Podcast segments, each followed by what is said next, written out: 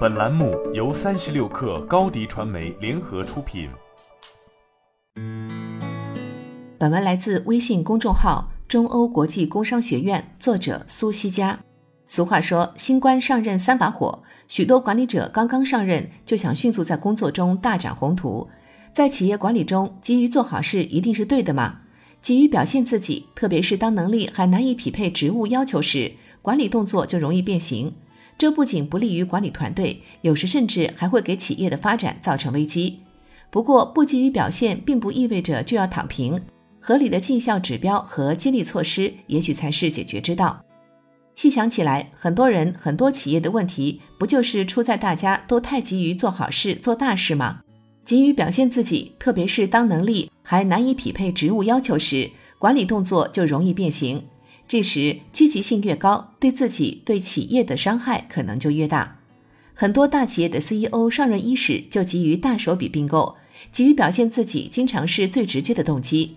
最典型的例子莫过于当年惠普的卡利·费奥利纳。他在一九九九年出任 CEO 后不多久，就不顾一切地启动对同行业对手康柏的兼并行动。市场营销出身的他，缺乏把惠普这样的世界级大公司带上一个新台阶的能力。把企业的盘子做大，于是就成了最现成的凸显个人业绩的选择。这样背景下的并购行为无法得到市场的认可。卡利·费奥利纳在二零零五年初黯然离职，消息宣布竟立刻带来百分之六点九的股价上升。这一事件折射出来的对个人、对公司的伤害令人扼腕。不要急于表现，是不是意味着我们就应该理直气壮地躺平吗？我以为急于表现的反面不是躺平，而是以平常心为人做事。做事的节奏方法都不受个人利益和境遇的影响。这道理说起来容易，真正要做到太难了。企业中的高管和员工都不是生活在真空中，而是生活在别人的期望中。这种期望相当大的一部分是通过业绩指标和绩效考核来体现的。业绩指标是标杆，达成指标可以得到续约，得到奖励，得到晋升。可以毫不夸张地说，今天的企业管理者和员工都是受业绩指标驱使的经济动物。其实，业绩激励的本意并不是给钱，而是促使大家努力作为。但员工努力与否无法直接观察，能够观察的只能是努力的结果。把结果量化，就成了业绩指标。细想一下，业绩除了与员工努力与否密切相关外，也受很多其他因素的影响，如市场景气度、要素价格等等。因此，业绩指标最多就是近似反映了努力的程度。稍不留神，我们奖励的就不是努力，而是运气。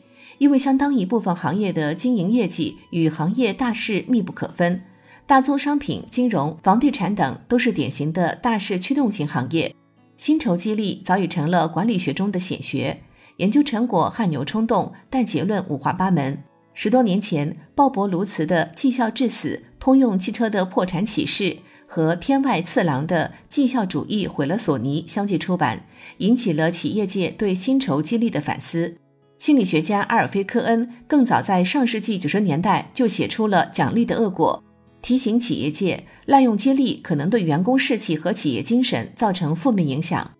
时至今日，中国企业的很多实践和教训充分证明了激励不当还不如不给激励的道理。说的极端一点，激励不一定要给钱，给钱不一定是激励。把一件很多人都尝试失败了的任务当众交给你，并告诉你大家都认为只有你才有可能完成，你觉得对你是不是一种强烈的激励？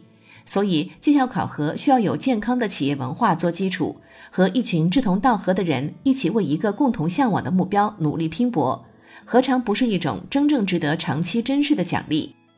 我还想说，今天的企业界应该看到激励的作用相当有限。以我浅见，决定一个人能不能成为优秀管理者，大致取决于这样几个因素：能力、努力、个性和道德。在这四个因素中，唯一能被激励改变的是努力。换言之，激励永远不可能完整的改变一个人。做企业的一个一个台阶往上走，在一定的阶段，只能通过换人，而不是通过多给钱来解决你面前的难题。好了，本期节目就是这样，下期节目我们不见不散。